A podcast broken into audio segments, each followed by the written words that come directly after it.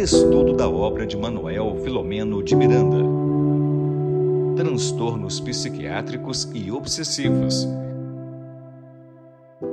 Muito boa noite, meus queridos amigos e amigas. Boa noite, Tiago. Muito bem-vindo, né, ao projeto Espiritismo e Mediunidade, onde o Tiago faz parte, né? Doutor Tiago Aguiar, médico psiquiatra, mas acima de tudo espírita, e colaborador, né? Fazendo parte da equipe do projeto Espiritismo e Mediunidade. Muito bem-vindo, muito boa noite. Boa noite a todos, boa noite, Regina. Um prazer enorme a gente dividir uma horinha da nossa semana para refletir um pouquinho, conversarmos, crescermos muito boa noite. Então, e para a gente assim lembrar dos nossos queridos parceiros de transmissão, mas antes de lembrar, vou mostrar aqui o meu livrinho, que é de uma capa mais antiga, né? A gente tem na tela da capa nova, Transtornos Psiquiátricos e Obsessivos. Este é o livro que o doutor Tiago Aguiar está lindamente, né? Elucidando para nós essas linhas magníficas de Manuel Flamengo de Miranda, né? Então ele vai esmiuçando, né, o que o autor espiritual quis trazer para a gente, né? Mas antes de entrarmos especificamente no tema de hoje, que é convivência saudável, vamos aqui agradecer aos nossos parceiros de transmissão, então, os nossos amigos que estão sempre colaborando com a divulgação dessa doutrina maravilhosa, o nosso muito boa noite. E boa noite a você que está chegando agora, que aos pouquinhos nós vamos estar recebendo novos, né? Novos internautas, mas como sempre, a gente já tem aqui quem está dizendo né, no chat, quem está ao vivo, aí boa noite para Sibila e para Dirana. Então, você, vamos começar com o estudo da noite de hoje. Você quer fazer, falar alguma coisa antes da gente adentrar no tema, Tiago? Não, podemos seguir. Podemos seguir com a proposta da gente conhecer alguns dos personagens que nos visitaram aí no primeiro e no segundo capítulo. Vamos lá. Então, então o Tiago me deu essa responsabilidade, né, para a gente trazer aqui é, na verdade, eu tenho que voltar, que eu estava no último slide. Estava mostrando para ele. Então, como que nós vamos fazer, tá? É, hoje nós, o Tiago vai, vai elucidar para nós, vai aprofundar esse tema, esse capítulo, convivência saudável. Né? E eu contei os parágrafos para vocês que contam os parágrafos, nós temos 67 parágrafos tá? Então fica mais fácil da gente visualizar o estudo. Como o estudo hoje é longo e a gente tem um tempo, né? Então vamos logo avançar. A gente vai fazer um breve resumo, mas muito rápido, do capítulo 1, Morte e Imortalidade, onde companheiros no plano espiritual estavam reunidos, né? para uma atividade, uma atividade onde eles iam ouvir, né? O doutor Inácio Ferreira sobre as questões ligadas às alienações mentais e obsessivas. Então, era uma reunião no plano espiritual, onde nobres mensageiros da luz programaram essa reunião. Então, era um lugar lindo, aprazível, o céu todo escamado de estrelas, e nós vamos ter ali, naquele lugar maravilhoso, né, com aquela com a bênção de Deus ali para que essa reunião acontecesse, nós temos aí alguns participantes, os participantes que foram citados no livro, né? Então, a gente vai ter o Filomeno de Miranda, que é quem está retratando, quem está escrevendo aqui, narrando a história desse livro, tá? É o repórter no mundo espiritual, tá? Com a psicografia, esse livro é psicografado por Divaldo Franco.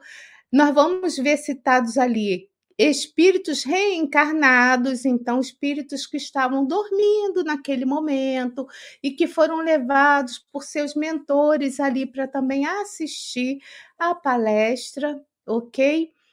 Outro que estava presente, José Petitinga. José Petitinga é um espírito nobre, ele fundou a União Espírita Baiana, que é hoje Federação Espírita do Estado da Bahia. E eu pude estar presente nesse local e, e também é, está, estando lá, percebi quando Pititinga deu comunicação através do Divaldo Pereira Franco, como a ambiência mudou completamente daquele local. Então, é um espírito nobre, viu, gente? E que também foi conhecido, né? Tiveram juntos ali, quanto encarnados, com Manuel Filomeno de Miranda, que também é da Bahia e que também presidiu a União Espírita Baiana, na época chamando, chamava esse nome, né?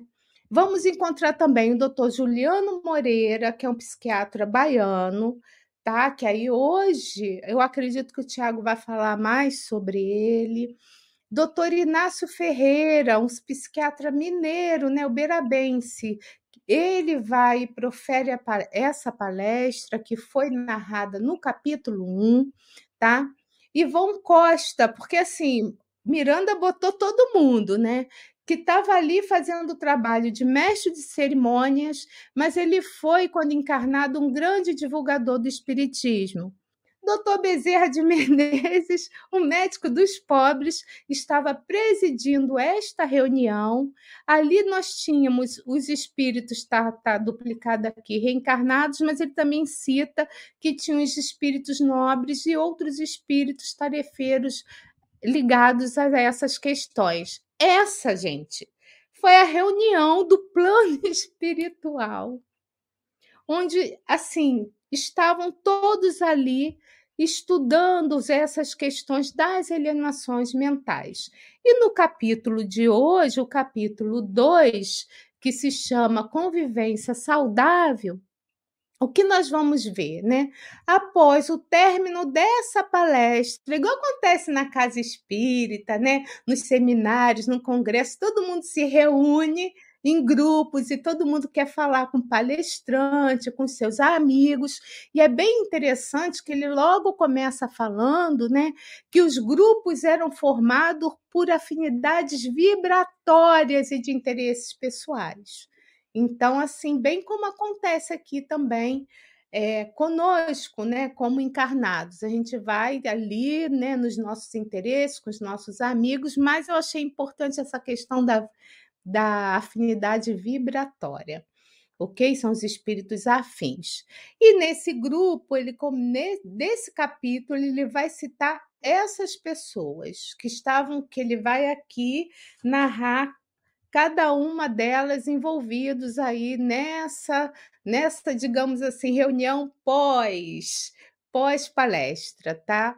Então, a gente vai ver de novo o Manuel Flamengo de Miranda, o José Petitinga, o doutor Bezerra de Menezes, o doutor Inácio Ferreira, a veneranda médium Maria Modesto, que a gente vai falar um pouquinho sobre ela, o doutor Juliano Moreira, o casal Antonelli, que ele cita aqui, né, que eram trabalhadores de escola, né?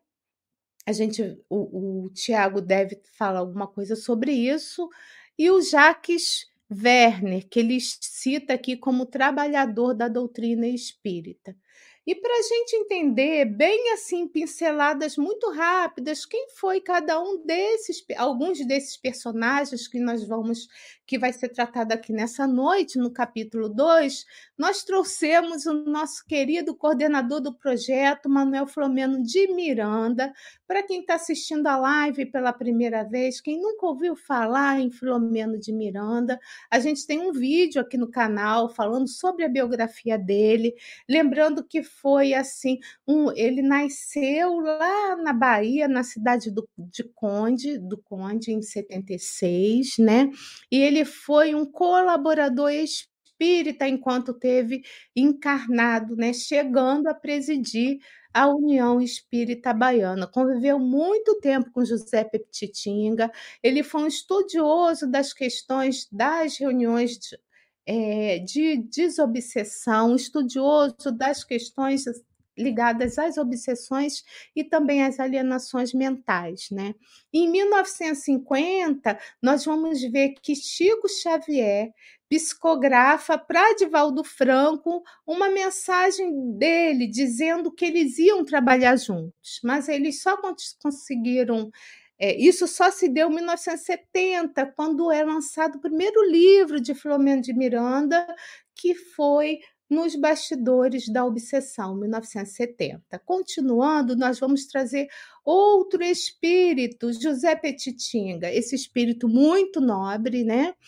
Ele também, ele nasceu em Nazaré, né, na Bahia, ele foi jornalista, poeta, contador brasileiro.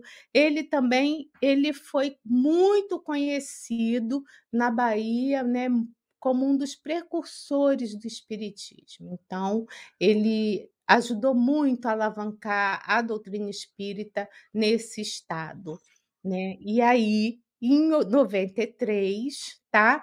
Ele logo vai começa, né, tem contato com o espiritismo, ele funda, né, em Juazeiro, o grupo espírita Allan Kardec. Olha, a folha do Petitinga é muito grande, a folha de trabalhos, mas vocês vão lá, vocês façam a pesquisa, porque ele realmente se doou bastante em prol de todos nós, tá?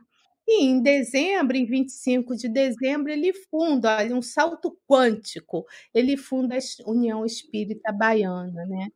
onde ele presidiu essa federativa até a desencarnação. Isso tudo, gente, para vocês entenderem quem eram esses espíritos que estavam nessa reunião e que iam colaborar nos trabalhos ali junto com o doutor Bezerra de Menezes. Continuando, entra ele, doutor Bezerra de Menezes, bem assim, pinceladas também, né? Conhecido como médico dos pobres, ele foi militar, escritor, jornalista, político, filantropo, filósofo, expoente da doutrina espírita. Então, é, eu trouxe só uma participação dele, não trouxe da parte da política, mas eu quis trazer que durante a campanha abolicionista ele publicou um livro, Ensaio à Escravidão do Brasil e as medidas que convém tornar para extingui-lo sem dano para a nação. E ali ele defende a liberdade dos escravos, mas com quê? Com uma certa com estrutura, né? com planejamento. Ele ali coloca tudo isso no livro e a gente vai ver ele ali encarnado num livro de Dona Ivone do Amaral Pereira, tá? que a psicografia é dele, né? que se, é, Fugiu o nome do livro, mas eu vou lembrar quando eu acabar, tá? E ele está encarnado. A gente vai ver ele também tratando dessa questão da abolição dos escravos. Eu acho que é Tragédia em Santa Maria, esse livro que, que eu já li há um tempão, sensacional. Cheguem lá para dar uma lidinha.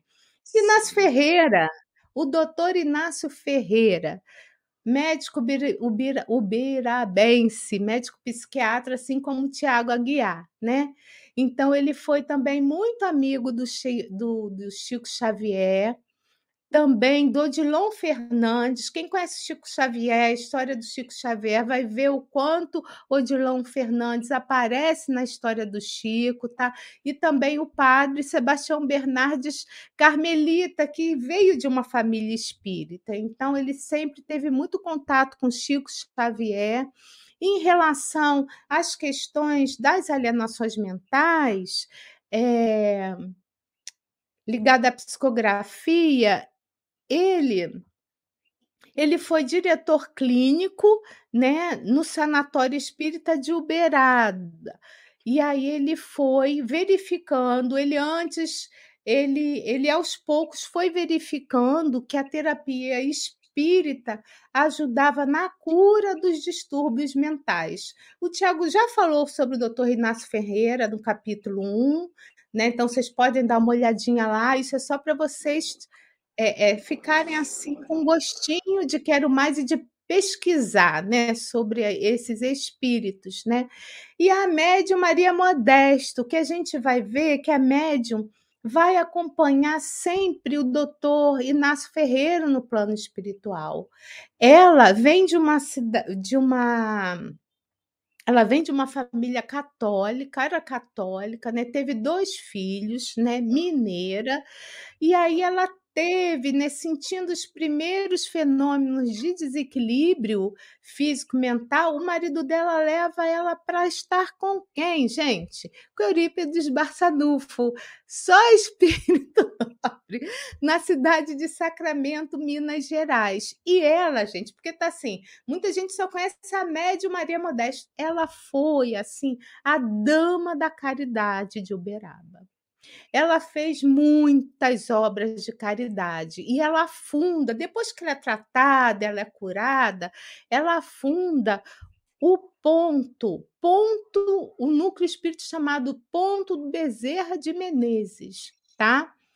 E ali, nessa instituição, olha só, Tiago, que interessante, ela, ela recebe por via mediúnica, ela estava encarnada ainda, a planta arquitetônica do sanatório, que mais para frente, esse sanatório ia ser inaugurado em 33 e onde quem ia estar tá presidindo ali era o doutor Inácio Ferreira, e ali começa uma grande amizade e, e, e o, o, trabalho é feito muito em conjunto né, com ela. Né? Então, por isso que você, a gente vai ver bastante ela citada no livro. Então, eu realmente gosto muito dessa médium, porque ela tem o título de médium, né, mas ela é um nobre espírito e que colaborou muito também com a doutrina espírita e, e fez muita caridade para muita gente. Continua fazendo até hoje, ela continua como médium no plano espiritual, atuando ali, colaborando com os espíritos.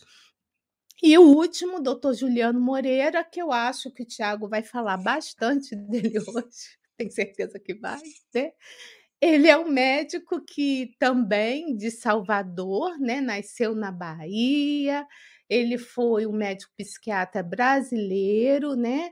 Ele tá aí, foi considerado como fundador da, da disciplina psiqui disciplina psiquiatra e da psicanálise no Brasil pelos avanços por ele promovidos, né?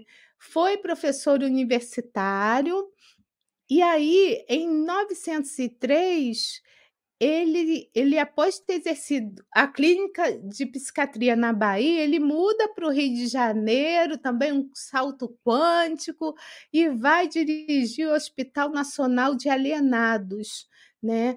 E ele também, apesar dele não ser professor universitário, ele vai atuar, né, colaborar com, com seus ensinamentos para o pessoal da, da UERJ, Universidade do Rio de Janeiro. É, UERJ, o fundão. Eu vou falar o fundão, que eu faço confusão do Estado e da Federal. Acho que o UERJ é a Federal, né? Então, e aí. É estadual, né? Mais, é, uma é estadual, outra é federal. Então, vou falar fundão, que é mais fácil. Foi membro da diretoria da Academia de, de Brasileira de Ciências em 17 e 29, ocupando o cargo de presidente no último triênio. E foi também membro de diversas sociedades médicas em todo o mundo. Esse era o grupo de espíritos que estavam ali reunidos, gente. Não é pouca coisa, não. Aí a gente consegue entender né, o que, que o livro vai trazer para nós daqui para frente, onde eu já vou colocar aqui rapidamente, né, o nosso. Não vou tirar esse aqui, vou ver se o Tiago quer já começar a falar alguma coisa, enquanto eu já vou trazendo aqui o nosso livro, tá? Passando a palavra agora para o Tiago. Tá certo. Tô... Então, pode falar. Não, a palavra é toda sua. Eu só fiz a introdução para o povo entender quem eram esses espíritos que estavam reunidos ali. Né? Perfeito. Então, a gente tem agora aqui um capítulo para se debruçar, um capítulo, um capítulo para conversar, que é o Convivência Saudável. E foi legal esse apanhado da Regina, porque ela trouxe hoje para gente uma, uma síntese dos personagens que compareceram até aqui. É legal a gente pensar que todos eles reunidos depois da palestra, né, como a Regina colocou ali no início, aquele pós-palestra é sempre aquele momento da gente tirar a casquinha do palestrante, não é? A gente ter uma conversa privada, a gente adora fazer isso no meio espírita, e no meio dos espíritos também parece que essa lógica ela é verdadeira da mesma forma. Então a gente gosta, assim, a gente é, quer conversar, quer ouvir, não é? Aquela conversa de bastidores em que a gente pode saber um pouco mais daquilo que ele realmente pensa, daquilo além do que ele colocou. Então a gente tem hoje um capítulo que eu acredito que nós vamos trabalhar em duas semanas. A gente vai falar um pouquinho dele hoje, um pouquinho dele na próxima semana. E eu gostaria de, de saudar a todos que nos escutam. A Rita acabou de chegar, dizendo que chegou atrasada, mas está ótimo, Rita, seja bem-vinda. E a todos aqueles que nos escutam, os diversos parceiros do canal Espiritismo e Mediunidade, reforçar que é uma alegria nós estarmos juntos, nós conversarmos a respeito de uma obra e de um tema tão bacana como esse. E sempre de pedir sugestões, nós queremos ouvir o feedback de vocês, eu gostaria de ouvir. Hoje a gente vai fazer o capítulo com uma pegada mais diferente, uma pegada em que a gente vai abordar alguns pontos é, e vamos deixar um tempo maior para perguntas hoje. Então, preparem as perguntas para tirar as dúvidas no finalzinho da nossa live. Eu acredito que de 15 minutinhos a 20 minutinhos a gente consiga encerrar essa primeira parte do capítulo para a gente juntos trocar mais ideias. Então, aqui nós temos todos esses personagens reunidos conversando. E a minha impressão pessoal, eu andei procurando sobre o casal Antonelli e o Jacques Werner. A minha impressão pessoal. Posso estar errado. E se alguém souber, que contribua. Que são pseudônimos. Pseudônimos de trabalhadores que estiveram presentes, que tiveram uma participação especial no interior de São Paulo, mas que não foram revelados os seus nomes. A minha pesquisa não achou, Regina, ninguém com esses sobrenomes que tivessem uma relação com a história ali do movimento espírita no interior de São Paulo ou da criação de uma clínica psiquiátrica, como ele disse. E eu estou falando isso porque a gente colocou hoje diversos nomes de personagens, de atores do movimento, né, atores assim, espíritos que trabalharam ativamente na construção, na respeitabilidade, né, no trabalho com os alienados mentais e aos deles, a princípio, passaram aqui despercebidos é, no sentido da gente não conseguir detectar né, quem de fato eram. Mas isso não diminui absolutamente nada o trabalho, a relevância do que eles produziram.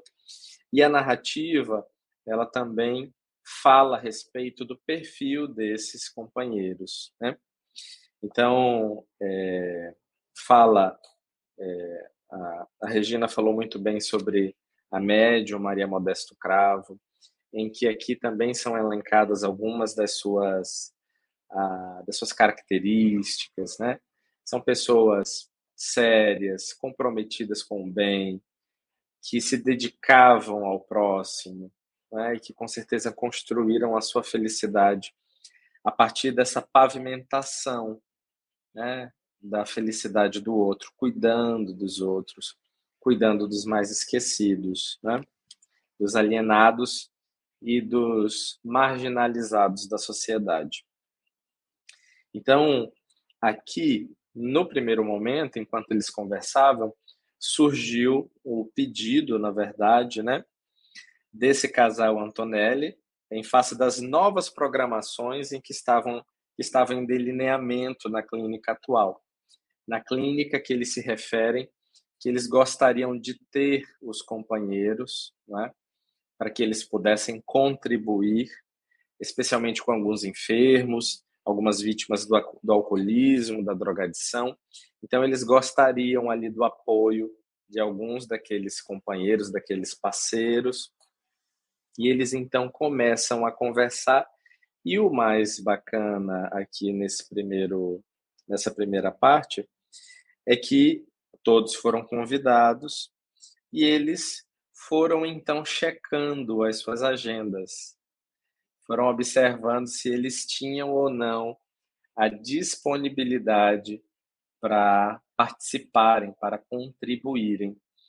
E no final da página 30, no parágrafo que começa com é compreensível que se entenda que o improviso é sempre gerador de muitos insucessos.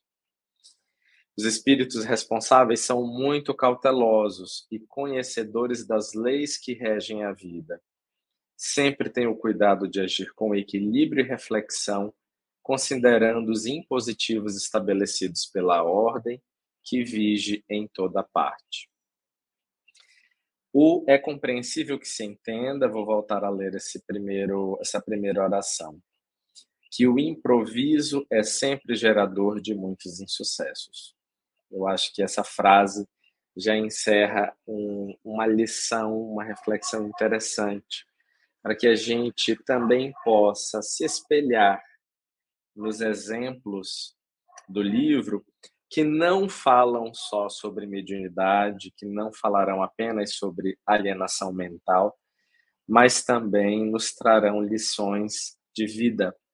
E essa é uma delas. Então, cuidar da nossa agenda, nos comprometer sem o improviso é também uma forma de nós amarmos, né? de nós demonstrarmos o nosso amor, o nosso respeito.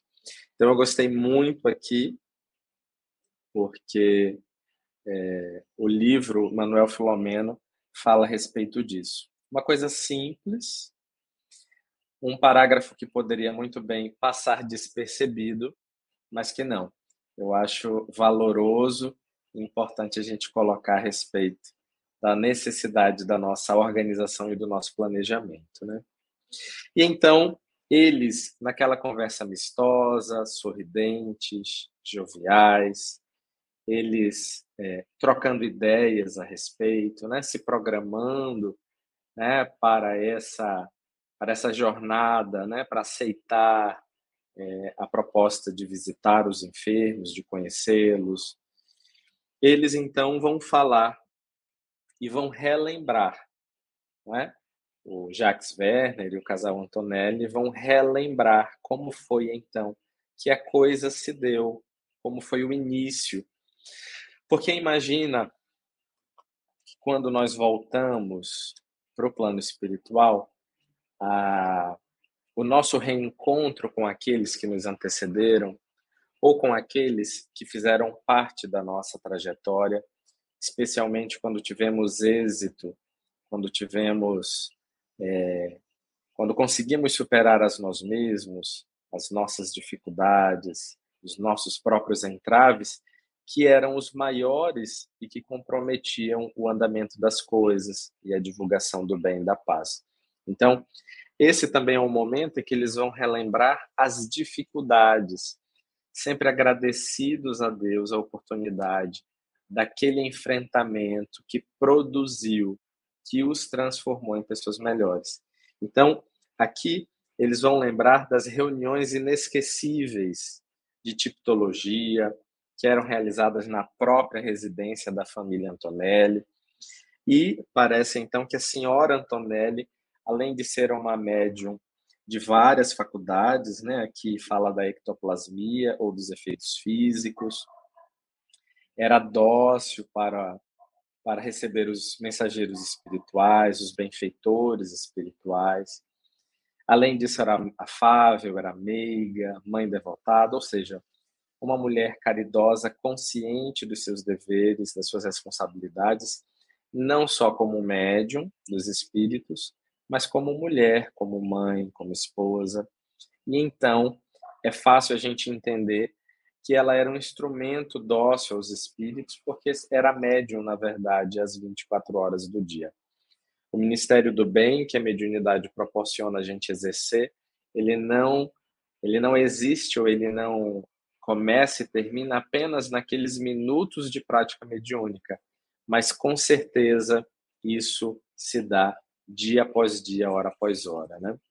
Então, aqui, para quem não lembra, as reuniões de tipologia, vocês lembram que era o que é tipologia?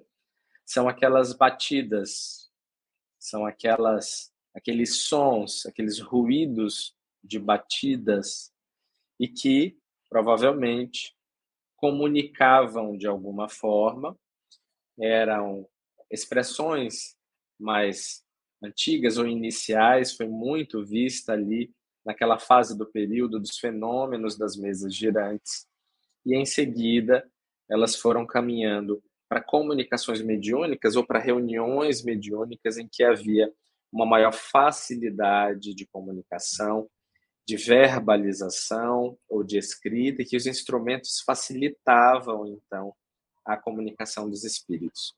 Imagina que se. Oi. Você me permite uma parte rapidinho? Só para lembrar favor, o que, que lá. como é que era no passado essa questão da reunião de tipologia. Imagine assim, a letra A, ó.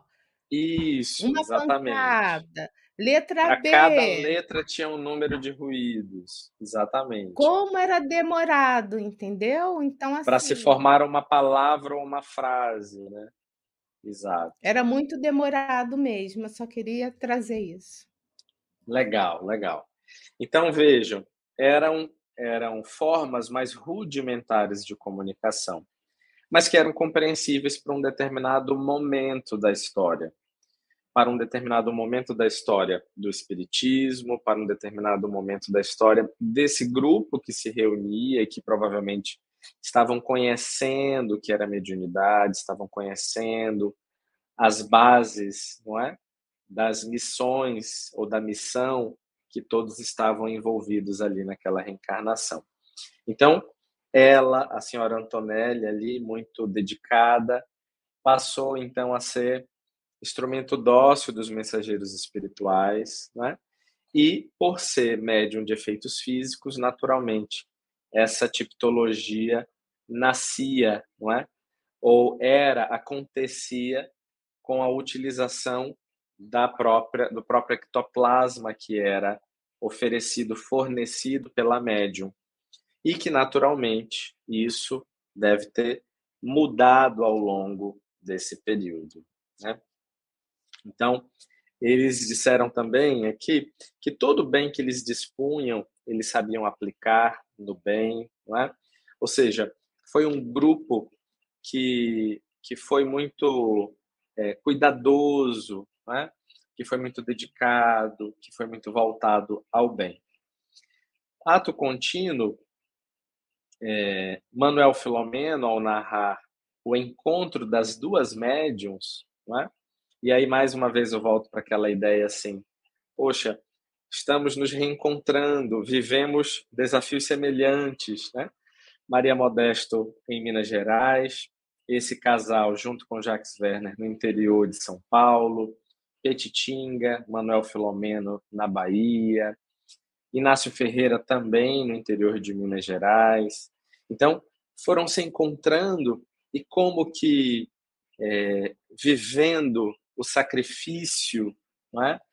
tendo vivido as experiências que foram árduas, mas que tendo sido superadas, porque não basta que elas sejam árduas, é? elas ganha um sabor diferente quando a gente vence, quando a gente ultrapassa. Puxa vida, me fortaleci através dessas dificuldades, me tornei uma pessoa melhor apesar das dificuldades e elas me ajudaram a me formar hoje a pessoa que eu sou. Então, eles ali naquela conversa gostosa, eu imagino, né? E Manuel Filomeno para um momento e observa a Maria Modesto Cravo e a senhora Antonelli, conversando a respeito dos seus sacrifícios, das suas dificuldades. A gente está falando de um século em que havia diversas questões, sociais especialmente, de classe, é? João Juliano Moreira vai falar mais para frente a respeito dos alienados mentais e vai falar muitas questões a respeito do racismo, mas aqui a gente também deve lembrar do papel da mulher na sociedade. Se hoje as mulheres e as minorias lutam é, por uma por, por direitos, imagina então como isso era há 100 anos atrás, imagina como isso era com médiums ou com pessoas que lidavam com doentes mentais. Né? Então, a gente está falando é, de pessoas que eram consideradas a escória, que não tinham direito de escolha, né? os alienados mentais. E também as mulheres, cada vez naquela época, estavam deveriam estar atrás, sempre atrás dos seus maridos, deveriam vir depois dos seus maridos, sempre respeitando essa dominância e essa hierarquia. E elas então fizeram a diferença, estavam à frente do seu tempo. E é Tiago, quando... é Tiago, quando a gente se encontrou, viu, gente? Aqui, Tiago teve aqui em São Paulo, tem uns 15 dias, não foi para o encontro verdade. espírita foi para uma atividade particular, mas a gente se encontrou, se abraçou, foi uma alegria. Eu fico imaginando essas pessoas se abraçando, conversando, né? confraternizando, né? Como deve ter sido lindo, né?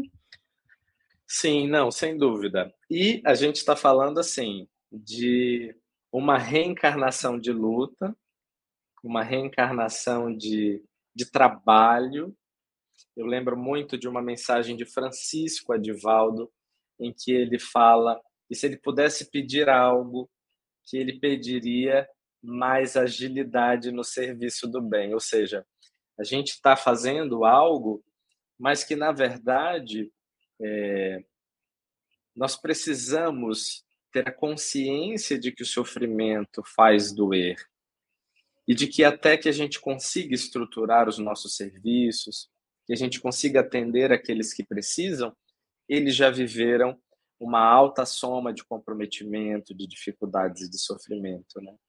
Então, depois de vencer essas etapas todas, se reencontrar para aquele abraço, para aquela troca, né? São pessoas com certeza que, como a gente no nosso encontro em São Paulo, temos os mesmos objetivos, cultivamos os mesmos valores, e isso, no encontro, faz alimentar a alma.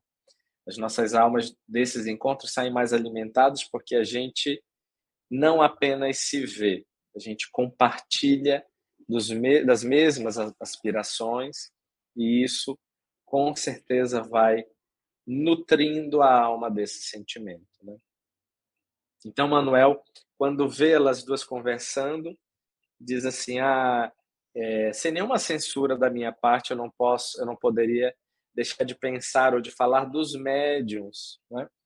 aqueles médiums que a, a, ao início, ainda no início ali do seu trabalho, aqui nesse último parágrafo, sem nenhuma censura de nossa parte, comparei-as mesmo sem o desejar, com a precipitação de alguns médios inexperientes da atualidade,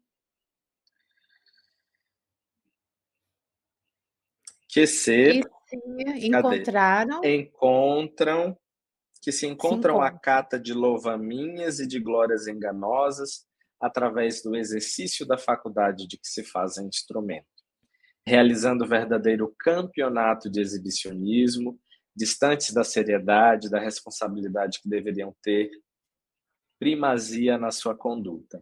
Então, ele faz essa relação sobre a importância do nosso lastro, do nosso trabalho, da seriedade com que as coisas precisam ser medidas.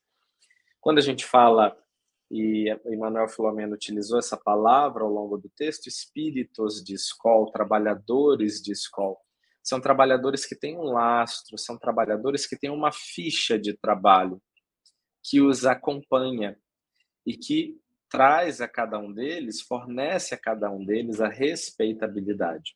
Então, nós que estamos no início da caminhada, falo por mim, a Regina tem, tem mais estrada e tem mais lastro do que eu. tem mais, mais velha. Não, não só isso. Tem mais lastro. Entendi, tem mais ficha não, de amiga. trabalho. Tem mais ficha de trabalho. Médium e que traz e que traz a respeitabilidade, né? Que a, fornece, né? confere a nós essa respeitabilidade. E aí ele faz é, uma, uma outra observação também muito bacana, que ele lembra uma frase atribuída a Eusébio de Cesareia, quando ele disse assim, quando ele começou a ver a popularização do cristianismo, né? e aí o, o espiritismo, o cristianismo começou a perder um pouquinho daquela qualidade inicial dos primeiros séculos em que os, os cristãos, né, os mártires estavam presentes, é, alavancando o trabalho do Cristo, né, dando continuidade e pulverizando a ideia cristã pela humanidade. Ele diz assim: enquanto experimentávamos as perseguições mais cruentas, éramos muito mais fiéis a Jesus. E ele não estava errado. Né? Mas são etapas do trabalho que precisam seguir, e nós, na verdade, somos como que instrumentos e como que equipes que vamos nos revezando. Eu acredito muito nessa ideia. Eu acredito, na verdade, que todos aqui que nos escutam, nós fazemos parte dessa imensa família. E hoje, cá estamos é, como encarnados, tocando o que nos cabe, divulgando, fazendo as coisas da melhor forma. E os companheiros que nos inspiram, que nos secundam, que nos orientam, também serão aqueles que num outro momento estarão encarnados e nós trabalharemos do lado de lá para dar a nossa parcela de contribuição, continuarmos crescendo né, como espíritos desencarnados na erraticidade e depois também teremos novamente o nosso retorno para fazer a diferença nesse mundo, para florescer esse mundo das belezas espirituais que o Cristo é, nos ensinou, nos mostrou. Então, a gente hoje vai concluindo as nossas discussões. É, não sei se, se Regina tem alguma, já tem alguma pergunta aí para gente, a gente responder, mas eu gostaria de caminhar. Tímido. Tá tímido? O pessoal tá tímido, então, é, não tem por enquanto perguntas, não. Mas eu queria tá, colocar então, uma coisa rapidinho. Tem... Vamos, é, vamos falar. Quando você colocou né, ali das dificuldades, eu na, na terça-feira, no estudo com a Tânia, painéis da obsessão também, do mesmo autor espiritual, né? A gente estava colocando que a gente, quando a gente está passando por. O autor espiritual também falava sobre isso. Por dificuldades, então a gente faz, tenta fazer tudo direitinho e faz o culto do evangelho no lar, e faz oração o tempo todo, aí lembra que tem que orar, né? Sim, e vai para casa espírita e faz um monte de trabalho e toma passe toda hora. Mas as facilidades da vida, ela faz com que a gente esqueça que a oração é o escudo que nos protege né, de outras sintonias. A gente sintoniza com os planos superiores, nos traz bem-estar. A gente esquece de fazer a prece. Eu, quando você falava, eu estava lembrando disso, sabe, Tiago? Dessas uhum. questões que a facilidade no mundo faz com que a gente esqueça do transcendente, do espiritual, de ter contato com esse mundo maior. Certo, verdade. E eu tenho um, a gente, eu tenho uma piada interna e corriqueira sobre isso, que é, é quando a mediunidade surgiu, é, surgiu inicialmente o desdobramento.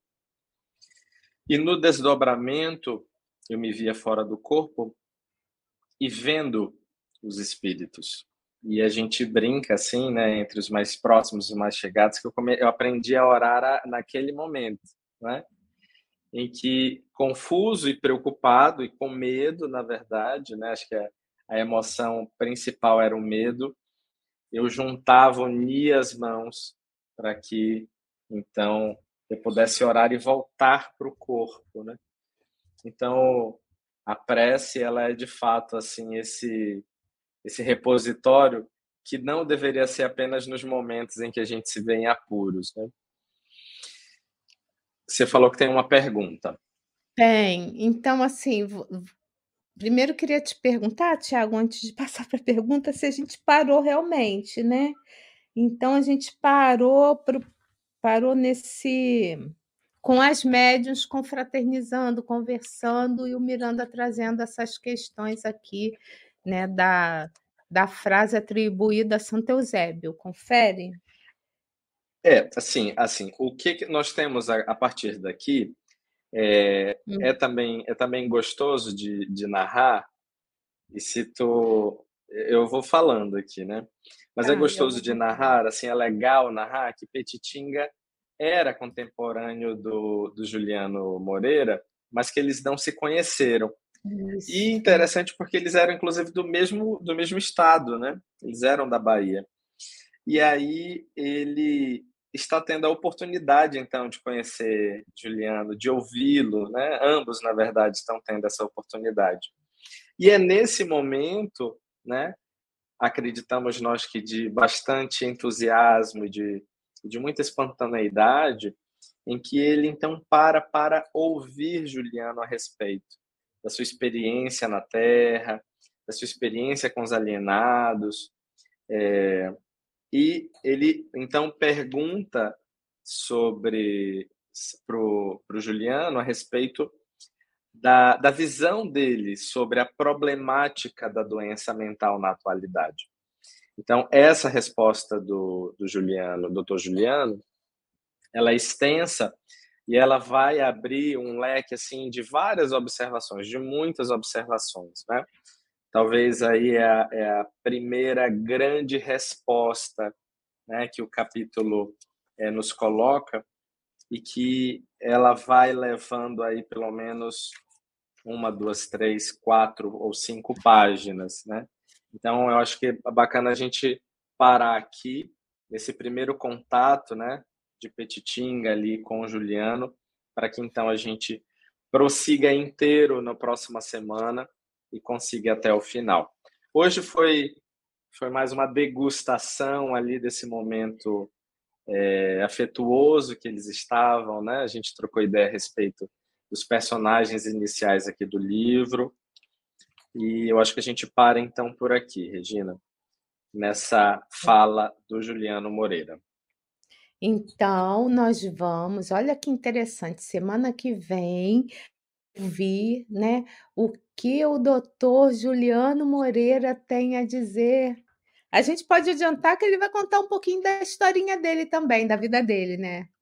Exatamente. Ele vai contar sobre a história dele, ele vai falar coisas interessantíssimas a respeito.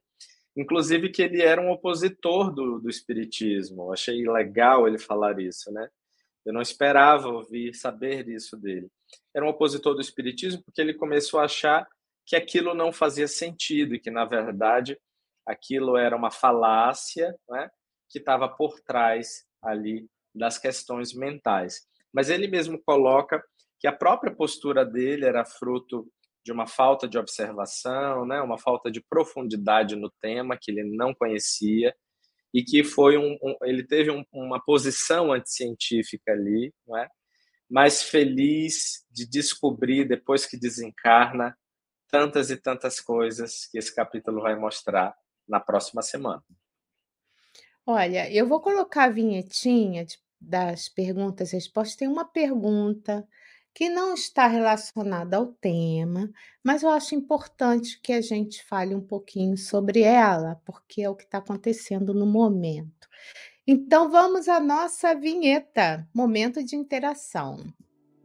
Momento de interação. Perguntas e respostas.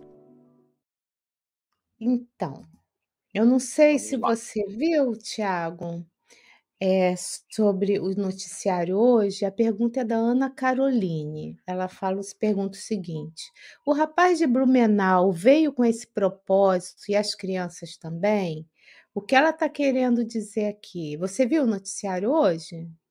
Não, o rapaz, de 25 anos, ele pula o muro de uma creche em Santa Catarina e ele, com machadinha, ele vai e mata quatro crianças entre 3 e 7 anos, outras são Certo. feridas.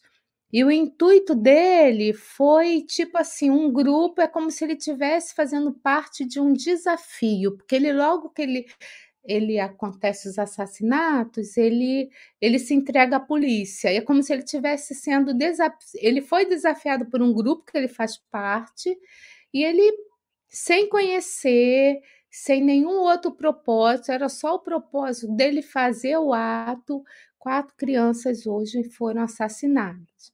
E a Ana Carolina pergunta se esse rapaz de Blumenau veio com o propósito de matar essas crianças.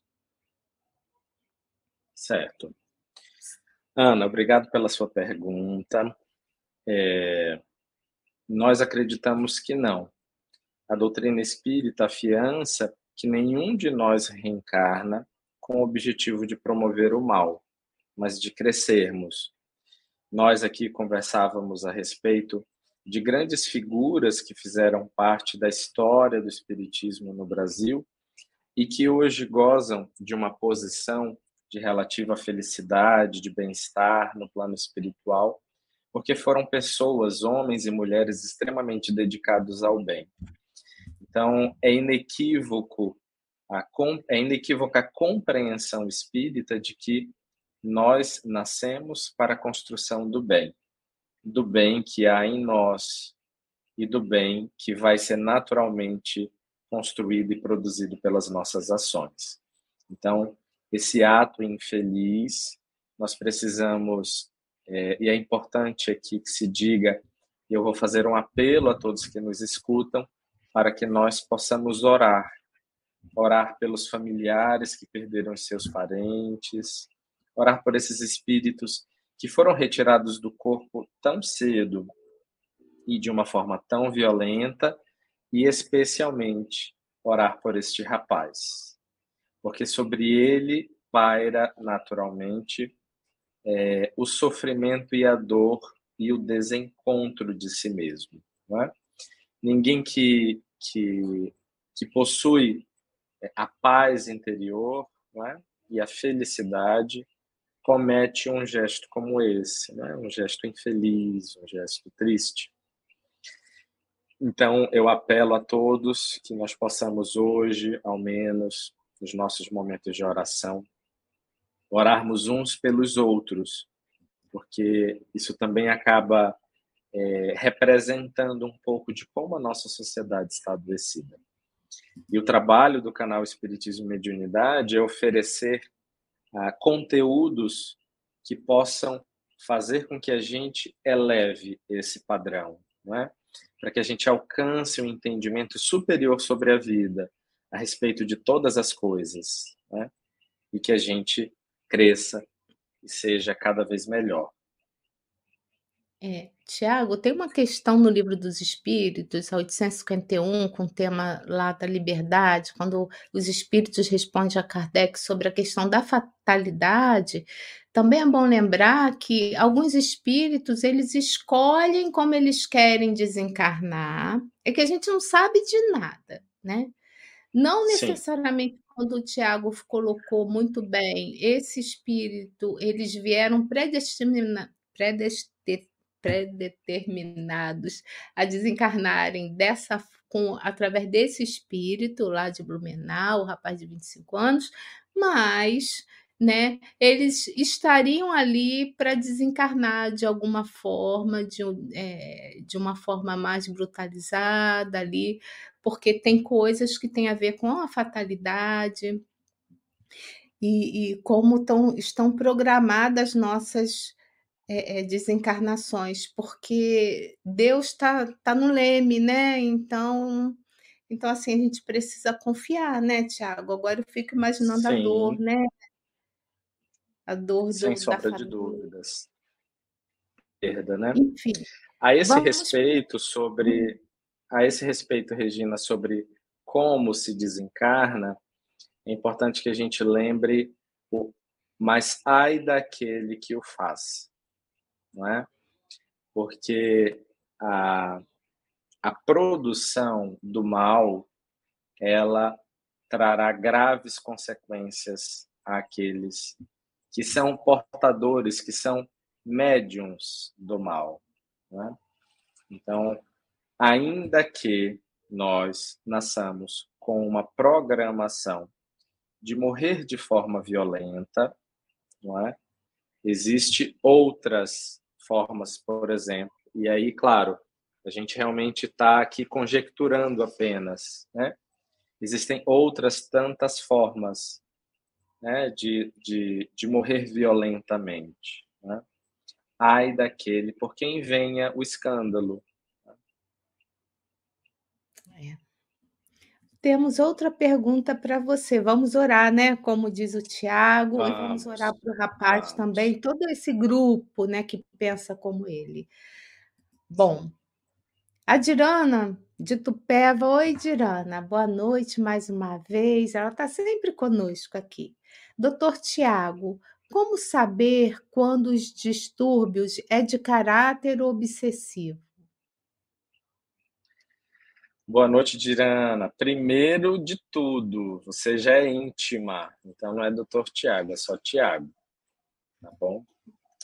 A segunda coisa, que é a sua pergunta, a sua pergunta é uma pergunta de um milhão de dólares. Porque a psiquiatria, ela tem um olhar, é verdade. Essa é sempre a nossa pergunta, é sempre a nossa dúvida, Dirana, quando a gente está diante de alguém que padece de alguma é, situação, de alguma alienação mental, de algum transtorno, de alguma doença, isso a gente sempre é, há sempre essa dúvida que é gerada, né? Será que isso é um, uma questão de caráter obsessivo? Será que são as duas coisas? Né? E a gente sempre conta com a observação minuciosa, cuidadosa, e nós sempre incluímos na nossa investigação a espiritualidade e a religiosidade do paciente. Por isso que na última live, é, quando Inácio Ferreira finaliza o, a sua palestra falando a respeito é, de que o Espiritismo descortinou essa realidade para o mundo, né? e de que o mundo, muito aos poucos, tem encaminhado em direção à, à compreensão científica né? da, da sobrevivência da alma, é, era para trazer um pouco dessa reflexão a respeito da importância da espiritualidade, da religiosidade. Porque, sendo algo de caráter obsessivo ou de ambos, que normalmente é como as doenças se apresentam, o que nós vamos fazer? Né? Nem todos são espíritas, nem todos têm religião, nem todos acreditam em Deus. Então, a gente precisa construir sempre um caminho de Irana a partir da realidade deste indivíduo, respeitando os seus limites e trazendo para o tratamento as suas potências, os seus pontos positivos. A gente está sempre trabalhando entre as positividades, os pontos fortes, ou as fortalezas e os pontos fracos, né? que geram e que ajudam na produção do adoecimento. Então, o caráter obsessivo ele está quase sempre presente nas doenças de uma forma geral. E aqui eu não falo apenas das doenças é, mentais, mas qualquer fragilidade orgânica pode abrir portas para uma ação obsessiva, uma pressão alta, um diabetes não controlado e por aí vai. Obrigado pela sua pergunta. Tiago, a gente tem mais uma pergunta. Você responde? Tem tempo para responder? Vamos fazer um, um bate rápido aqui. Bora lá. É da Rita Vidal, também está sempre conosco. Tiago, para ajudar uma pessoa que pode estar sofrendo uma obsessão, é suficiente as orações dos amigos ou é necessário ir ao centro? Ótimo. Aí ela continua. Rita, Ah, tá. Esse amigo a quem me referi não acredita nos espíritos. Às vezes mete dúvida até Jesus, quer dizer, tem dúvida até de Jesus. Ela continua. Como faço para ajudá-lo? Tudo que ele está fazendo é para destruir a própria vida. Está sendo seguido por um psicólogo há mais de um ano, mas sem resultados. Uma pergunta longa. Vou voltar para a primeira parte aqui. Tá, Rita, obrigado pela sua participação.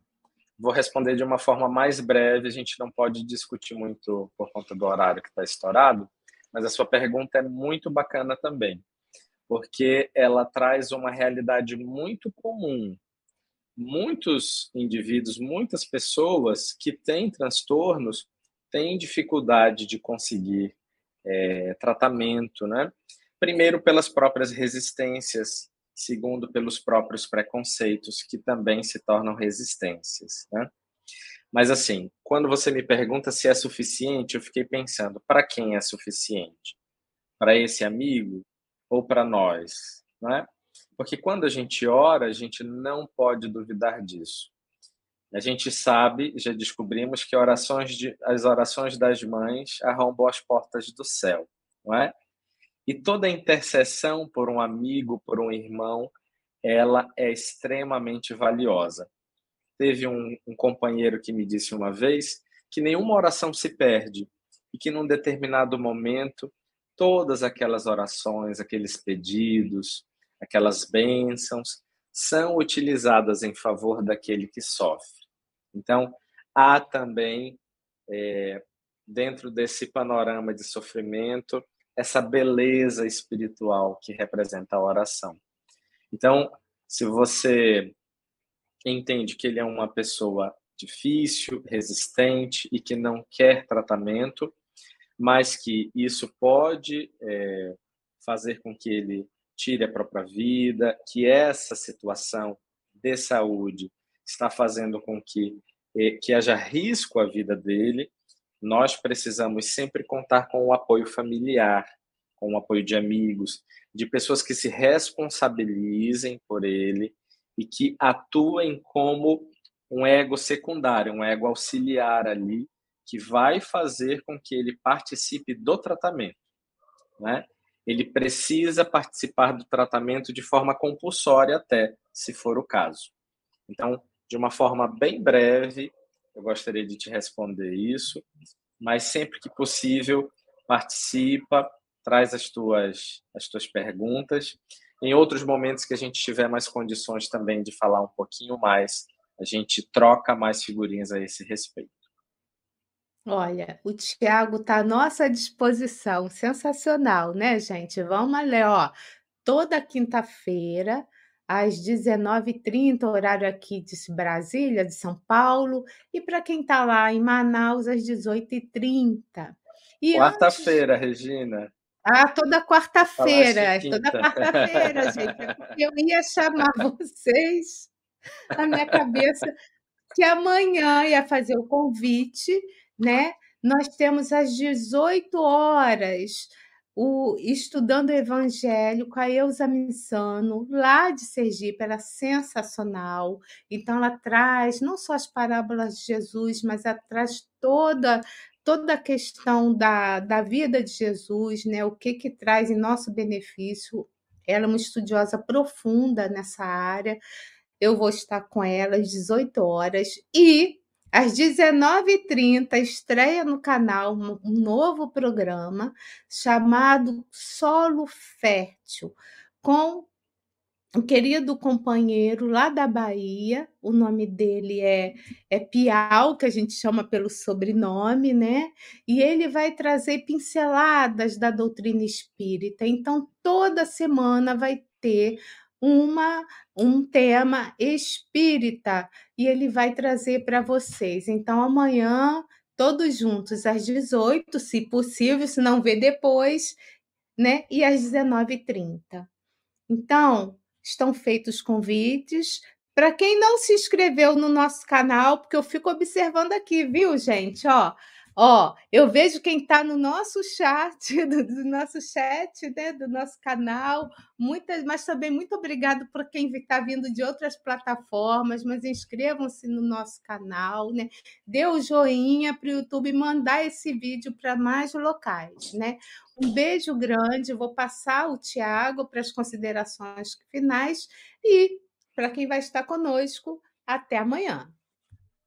É com você, Tiago. Até amanhã eu estarei aqui só de olho pelo YouTube e até, a até na semana que vem para que a gente possa conversar muito né? mais a respeito do livro. Um grande abraço eu carinhoso. o doutor Juliano Moreira, né, Tiago?